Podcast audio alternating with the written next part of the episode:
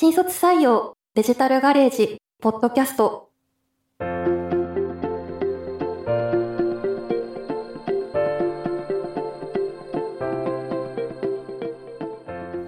こんにちは。株式会社デジタルガレージ人事部の千です。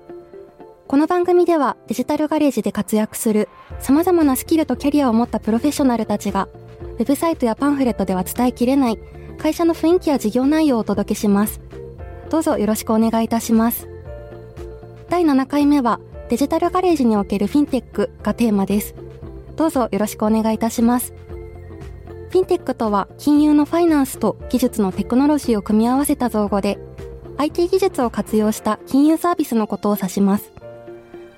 今回はプロダクト開発を技術面で支える技術責任者とプロダクトマネージャーによるデジタルガレージのフィンテック事業についてクロストークをお届けします。それではどうぞ。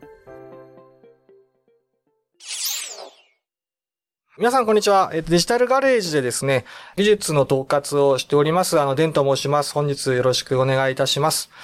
で、本日ですね、あの、同じく、えー、私と一緒に業務をしております、えー、プロダクトマネージャーの高橋さんにも同席いただいております。で、今日ですね、私とあの高橋さんで、あのデジタルガレージの技術サイドのお話をさせていただければと思いますので、あのよろしくお願いいたします。で、まずですね、ちょっと自己紹介の方、あの先にさせていただきますと、え私ですね、えっ、ー、と、デジタルガレージの中の技術部門である DG テクノロジー部というところで部長を担当しておりまして、合わせて、えー、DG フィナンシャルテクノロジーの技術ホームのプロダクト室にもあの所属しております。もともとはですね、私もエンジニアで、あの、大学院出てからはしばらくソースコードを書いてまして、その後、え、ネットワークの設計であったりとか、え、組み込みですとか、かなりまあ幅広く IT の業界を担当してきました。で、普段ですね、デジタルガレージグループの、え、プロダクト開発ですとか、あと DG フィナンシャルテクノロジーにおける、え、技術の、まあ、プロダクト開発ですね、も合わせて担当しております。え、よろしくお願いします。じゃあ、高橋さん、自己紹介お願いできますか？はい。えっ、と、はじめまして、えっ、と、私はですね、DG テクノロジー部とですね、DG フィナンシャルテクノロジーの、えっ、と、プロダクト開発部、えー、という部署に所属しております、高橋と申します。で、私は特にデジタルガレージの中でもですね、フィンテック系の各サービスですとか、えー、各プロダクトに対して、えー、技術サイドからマネジメントしていくという役割を担っています。特に、あの、お客様、えー、加盟店様の課題に最適な会を提案したりですとか、システムの利用者に立った、えっと、利用体験の実装ですとか、運用を行ってます。はい、あの、ありがとうございます。今日はあの、私と、あの、高橋さんの方で、あの、いろいろお話、えー、できればと思ってますので、よろしくお願いします。よろしくお願いします。で、あの、高橋さんの普段ですね、あの、今、あの、フィンテックを中心とした、あの、プロダクトの、まあ、プロダクトマネージャーとして、あの、活躍いただいてますが、まあ、実際にあの、プロダクトマネージャーってこう、なんかこう、何をしてるんだっていうところが、今一つこう、あの、ピンとこない人も多いかと思うので、そのあたりちょっと説明していただいてもよろしいでしょうか？はい、えっと、そうですね。特に、あの、私の方からはですね、えっ、と、現在担当してます、クラウドペイネオという端末列の決済サービス、全体のプロダクト開発の、えっ、と、戦略の立案ですとか、方針の検討、課題解決といったところを推進しています。で、こちらの、えー、中でですね、えー、特に、まあ、プロダクト開発、プロジェクトマネージャーとしての役回りというところではですね、えっ、と、特に意識しているところとしては、えー、今までの常識を疑って改めて必要なものを、まあ、見つめ直して、あの、お客様に対して、えっ、と、本当に必要なものを提供するということを目指して、えっ、と、行っています。で、その中で、えー、私個人だけではなくて、まあ、チームのメンバーですとか、えー、関係者、えー、ベンダーさん含めたですね、関係者さんっていったいろんな方々を巻き込んでいって、ペースメーカーとして推進していくということを行ってます。で、特にデジタルガレージグループとしてはですね、あの、非常にいろんなフィールドを持った方々いらっしゃいますので、その中で新しい付加価値ですとか、シナジーを生み出して、あの、なんか新しい化学反応っていったところを模索するような仕事をしています。ありがとうございます。あの、さっき、ま、高橋さんのコメントの中でやっぱあった、まあ、ペースメーカーというところがすごくしっくりくる表現で、やっぱりあの、プロダクトマネージャーって本当にその、やっぱ事業部はお客さんから言われてこういうの機能作りたいとか、やっぱりこれやったら絶対儲かるから早くこれ作りたいっていうところもあるけど、やっぱり技術者からすると、いや、それやると多分今までの止めなきゃダメですよとか、そうです、ね、結局どっちやればいいんですかみたいなところの、うん、そこのやっぱ中間に入って、こうやっぱ数字の事業のインパクトっていうところを見たり、あとその関係各所の最適解をこうどう導いていくのかっていうところと、それと同時にやっぱプロダクトのこの成長というところを同時に考えていくポジションなので、すごいこの、なんだろうな、あの、ビジネスセンスも必要だし、あの、技術も理解が必要だし、で、やっぱり自分がこう思うっていう、その、市場だったりプロダクトに対する先見の明っていうんですかね、あの、しっかりとした考えも必要だし、ぱりデジタルガレージとしてもすごいそのやっぱ花形なポジションなので、あの、ま、技術から入る方だったりとか、ま、事業から入る方ってのいろいらっしゃると思うんですけど、ぜひこういったところのポジションっていうのは、まあ、一つの、あの、キャリアパスの可能性として見ていただけると面白いかなっていうふうにあの、思ってます。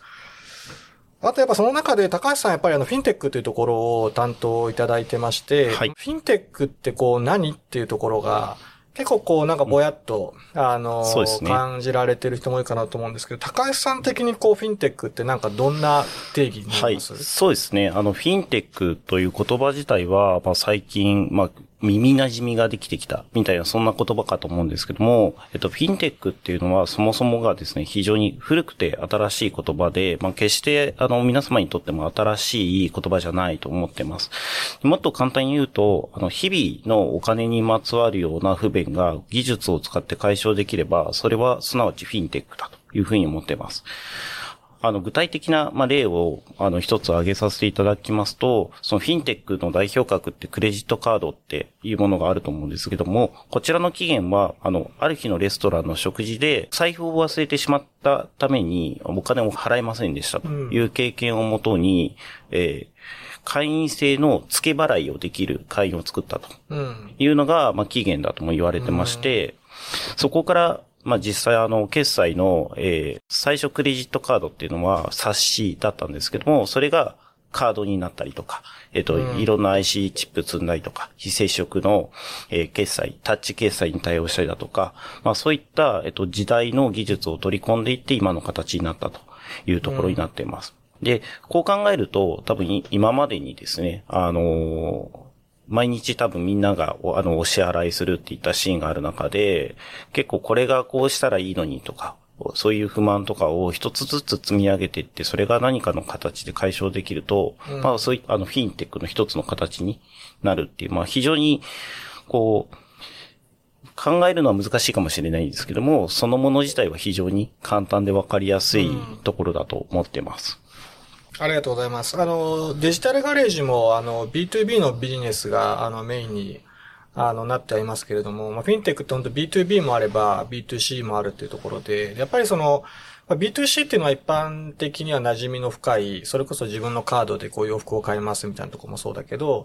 B2B ってなかなかこう、あの、想像しにくいとこもあると思うんですよね。うん、その、一方で B2B の取引ってやっぱ巨額なので、やっぱりそこ、まあビジネス的にも大きいですし、あと実際その、まあ事業を営まれている方から見ても、なんかやっぱり新しいそのフィンテックのサービスとか出てくると、あの、すごく、あの、もっとサービス楽になるのになとかっていう、そういったところがあると思うんですよね。はい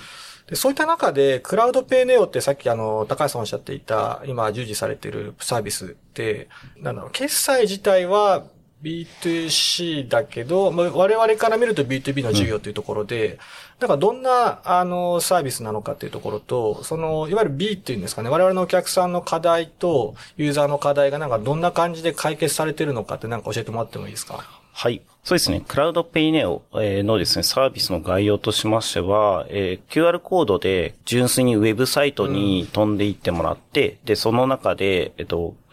各種の QR コード決済ですとか、クレジットカードの決済をしていただくという、すごい一言で言えるようなシンプルなサービスなんですけども、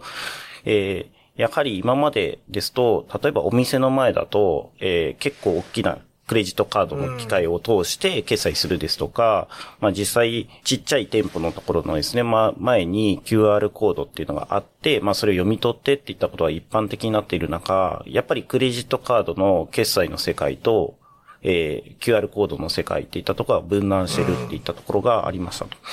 で、そこをですね、あの、このクラウドペイネオというところで、クレジットも QR も、えー、ウェブサイトの世界で、えー、決済できるというのが、このクラウドペイネオというプロダクトになります。うん、あの、例えば今までだと、こう、エアコンの設置業者さんとかが、こう、決済端末持ち歩きながら、こう、あの、お客さんの家まで行って設置して、カード使えますって大丈夫ですよって言って、こう、カード重たくないんですかっていうようなね、やつを持ち歩いてたけど、うん、もうそれも持ち歩かなくて済むっていうところで、結構業者の、まあ、その方も楽になったっていうような、ね、そうですね。あの、特にエアコンとかの、まあ、修理とかそういったケースの場合は、えっと、実際、修理するまでいくらかかるかわからないっていうところで、お金が足りなくなってしまうですとか、それでまあ事前にお金を準備してもらうとか、そういった利用者側からしてもですね、非常に不便が発生してたので、そういったところを、まあ実際あの、直した後で、えっと、クレジットカードですとか、そういったもので決済できるっていうのは非常に、うん、あの、お客様にとってもメリットがあるというものになっていると思ってます。ね、クラウドペイネオあの、デジタルガレージでもあの、様々なプロダクト開発してますけど、こう、みんな口を揃えているのも分かりやすい。いわゆるどどういう課題があって、それをどう解決しているのかっていうのはすごくわかりやすくて、あの、またいろんな可能性がね、あの、今あって、そうですね、あの、ユースケースがどんどんアイデア出てきているので、また今後の発展というんですかね、うん、ぜひちょっと期待いただきたいというところです。で、あとは、あの、実際にそのクラウドペイネオの場合、こう、開発に携わっている人っていう中で、まあ、技術者の方はもちろんいると思うんですけど、まあ、あの、事業側の、こう、売ってきますよっていうような人とか、あの、そういった人ってなんか高橋さんから見て、どういうチームで今やってるように見えてますかね？そうですね。あの、このクラウドペイネオの、まあ、最初の着想を得るところも、ビジネス側からの、まあ、あの、アイディアというか、まあ、そことのディスカッションといったところで生まれてきているというところがあります。で、これ自体はですね、すごくデジタルガレージらしいというか、うん、あの、お客様と、えー、の関係性の中で、実際こう、悩みですとか課題っていったところを、えー、キャッチしてきて、うん、で、そこを技術で、まあ、実装をかけていくことで解消していくっていう動き方が、すごくデジタルガレージらしい、えー、やりとりだというふうに思います。うんあの、最初はですね、あの、先ほどデンさんがお話しされてたような、まあ、実際あの、訪問販売っていったところでの切り口での、えー、決済端末をなくすような取り組みの一環で動いていったってところは事実あるんですけども、これからですね、なんかあの、かなり、えー、広がっているというところが、あの、やはり、こう、決済端末持たなくていいっていったところで、こう、身軽に導入できるっていったところもそうですし、新しい観点っていうところでは、例えばですね、災害っていったところでの、うん、まあ、QR コード一つあれば、うん、まあ、ほとんどの今、決済できると。いうところでですね、あの、災害時での事業継続対策って、まあ、いわゆる BCP 用途で、あの、ご利用ですとか、うん、そういったところの採用っていうところも広がり始めているというところです。こういったですね、あの、事業用途の、まあ、えー、新しい新規開拓、あの、用途開拓ってよく言いますけども、そういったものをビジネスサイドと共同することでできるっていうところは、まあ、非常に、あの、うん、デジタルガレージらしい動き方であり、うんうんうん、この私たちとビジネスサイドとの関わり方っていうところの、まあ、代表的なケースになるかなと思ってます。うん、結構あの BCP のユースケースとか割とこうなんか売ってく間に見えてきたとかっていう、そういったユースケースの一つですかね。そうですね。あの、まあ、ちょうどきっかけは、こう、関東大震災100年とか、うん、えっと、そういったところで災害に各亀店さんが目向けて、向け始めているところで、やはり、それこそあれなんですよね。地震があった時とかも、あの、コンビニにお金を払う機械が全部電源がなくなっちゃってるので、うん、無料で商品を配るみたいな、そういったニュースとか出てきている中で、やはり自然発生的に、そういったところでも決済できたらいいのにとか、うん、あの、そこを事前事業にせずに、ちゃんとビジネスとして成立させないといけないんじゃないかとか、うん、そういったところが、あの、我々側の方でもあって、うん、で、それを、まあ、ビジネス側からですね、あの、亀店さんお客様に対して、えー、話をしていく中で、まあ、受け入れられてきているといったところが、まあ、経緯になっているところです。なるほどですね。なんかやっぱこう、いろいろこう、ユースケースがね、やっぱ売りに行きながらこう見えてくるとか、あの、事業側からもいろんなアイデアが出てくるので、やっぱそのあたりが、あの、結構デジタルガレージらしさの一つかなと思うのと、あとは、あの、なんですかね、やっぱりその実際にこのプロダクトを作っていくメンバーたちも、あの、すごく、やっぱ自社プロダクトだし、ユースケースも広がっていくし、あの、どんやりがいを感じるっていうところが、あの、エンジニアの方からやっぱ声があって、やっぱ実際にあの、システムインテグレーターと言われる、あの、まあ、なんですかね、自宅と言ったらあれなんですけど、まあ、企業からの、あの、依頼でシステムを作る方たちも、やっぱり自社プロダクトを作りたいっていう思いで結構デジタルガレージに入って、あの、いただく方も多いので、やっぱりそういった意味で、あの、自分たちのプロダクトっていうところを作って、そこを自分たちの手で作って、それを伸ばしていくっていうところは、あの、すごく、デジタルガレージらしさでもあり面白さなのかなっていうところは思いますね。そうですね。特にあの、課題の解決っていったところが、システムを開発する、その、ものづくりをされている方たちと、うん、そういう我々っていうのの違いで、デジタルガレージっていうのが、やっぱりものづくりではなく、ことづくりに近いことから、ものづくりにアプローチしてるので、やはりそこは、あの、課題を明確に解決するっていったところでは、そのシステムの開発会社さんとか、そういったところとはちょっと動き方も違えば、考え方も違うっていう形のはあるかなと思いますね。まさにそこは、あの、まあ、今後あの、デジタルガレージで、まあ、一緒に我々も、あの、働いていきたい、まあ、技術人材と言われる、あの、技術のバックグラウンドを持っている方への、あの、メッセージにも繋がっていくところではあるんですけど、もちろん職人の方って全然、今、うちの部署にもいらっしゃいますし、あの、す、もうやっぱり技術力すごい突出してる方なんですけど、やっぱりそういう方でも、なんか言われたものを作るというより、やっぱり何を作ってて、それがどういうインパクトを与えるのかっていうところにやっぱすごい興味を持っていて、で、その中でも、さっきのクラウドペイネオのような、やっぱり人々もこの生活をこう変えていくような、そういったあの、ユーザーのへのインパクトは結構わかりやすいというか、あの、感じやすい、あの、プロダクトっていうところが、あの、そういうやりがいを持って、その技術のお仕事やってもらってるので、比較的やっぱそういったあの、自分の仕事がどうこう社会にインパクトを与えるのかっていうところにすごい興味がある、あの方ですとか、やっぱり事業側と一緒にこう、なんですか、ディスカッションしながら、あの、一緒にものづくりをしていきたい方とか、まあそういった方が、あの、ぜひ、あの、我々としてもですね、あの、持っていただきたいマインドなのかなと、あの、思います。これ、高橋さんなんかどう実際やっててなんかそうですね。あの、やっぱりデジタルガレージってすごい各分野のプロの方がいらっしゃいますので、そそういったところでは、まあ実、実際こう一人で解決できなくても、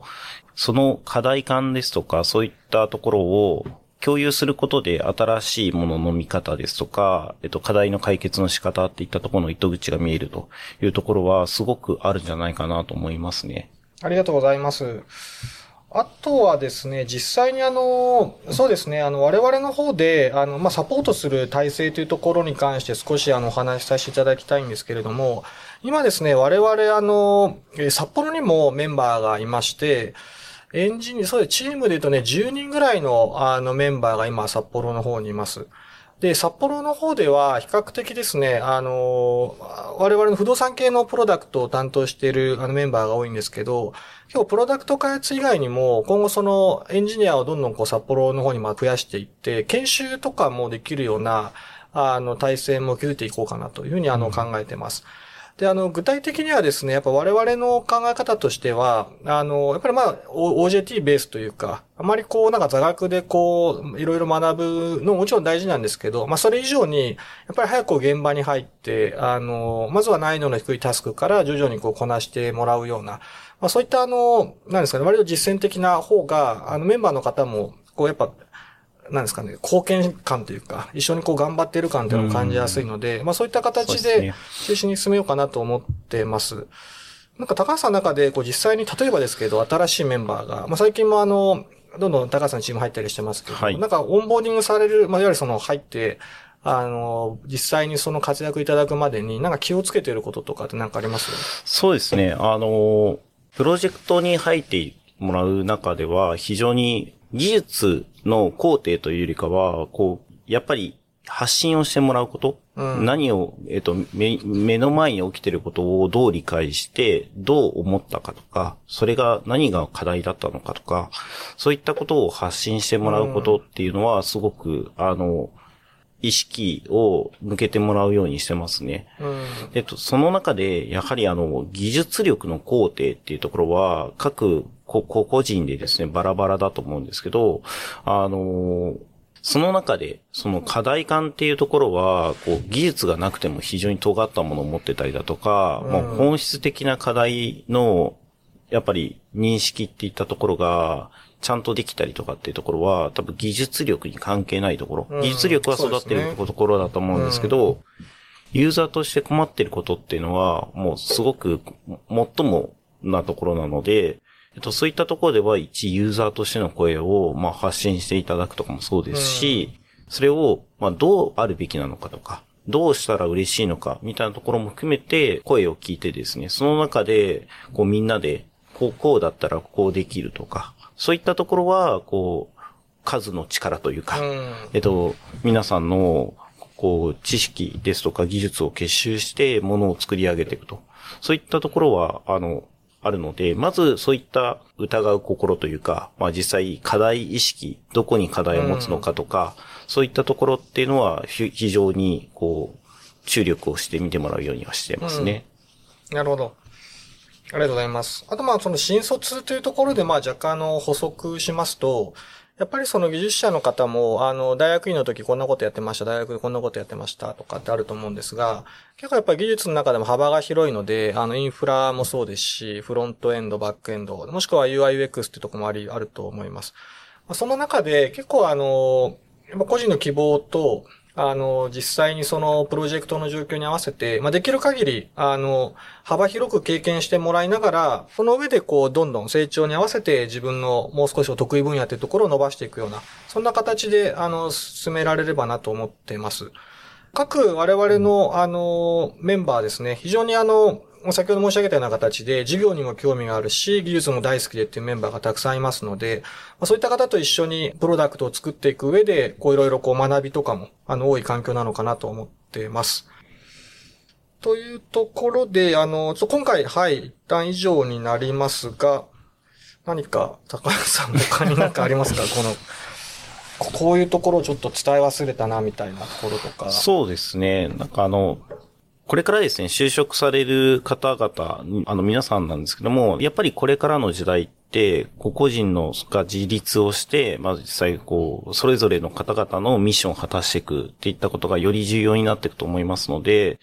まず、あの、自分なりに考えて悩んでなかなかうまくいかなくてもやり遂げるっていったところができる、あの、経験を積んでいただくっていったことが、うん、まあすごく重要になるかなと思ってます。で、その中で、あの、候補の一つとしてですね、デジタルガレージっていうのは、あの、我々としては多分、こういった経験を、えー、ご提供できる環境の一つにはなり得るのかなと思ってますので、我々と一緒にチャレンジをするということも、うん、まあ、検討してもらえるとすごくありがたいなと思ってます。ありがとうございます。あの、僕から最後そうですね、あの、伝えまあ、特に伝えたいなと思うことが、やっぱり我々の技術のコンテキストカンパニーっていうところで、やっぱりそのコンテキストカンパニーって何っていうところが、あの、わかりにくいかもしれないので、ちょっと補足すると、あのデジタルガレージって本当にそのインターネットがこう登場して、そこからのその技術革新と一緒に大きくなってきた会社で、やっぱりなんか特定の技術のみやってるとかではなくて、やっぱ時代のその流れっていうんですかね。例えば今チャット GPT が出てきて、ちょっと前でまあそのブロックチェーンだったり Web3 っていうのもあるし、で、今後また新しい技術だったりサービスとか、こんなことできんのみたいなところもやっぱ出てくる中で、あのデジタルガレージってやっぱ必ずそこを一つのチャンスとして、そういう技術なりサービスあるなら、じゃあこういうのやったら面白いんじゃないとか、今の技術とさ、我々のプロダクトとこういうふうに繋げたらいいんじゃないのっていうところで、常にこの、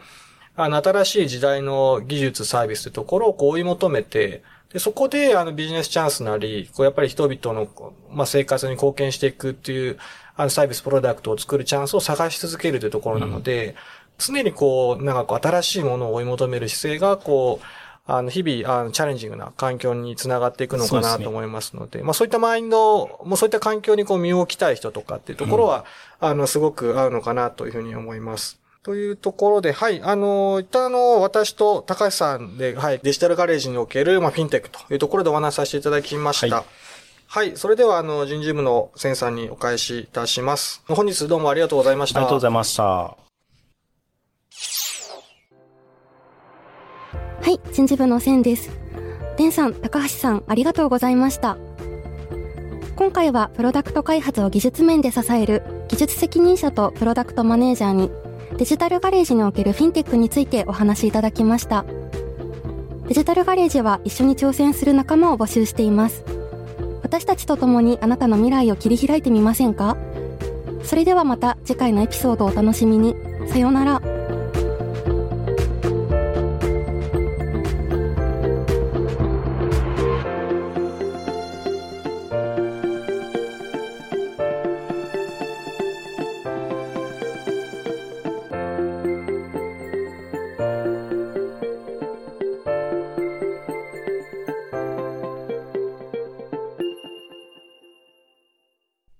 Context Designer, Digital Garage.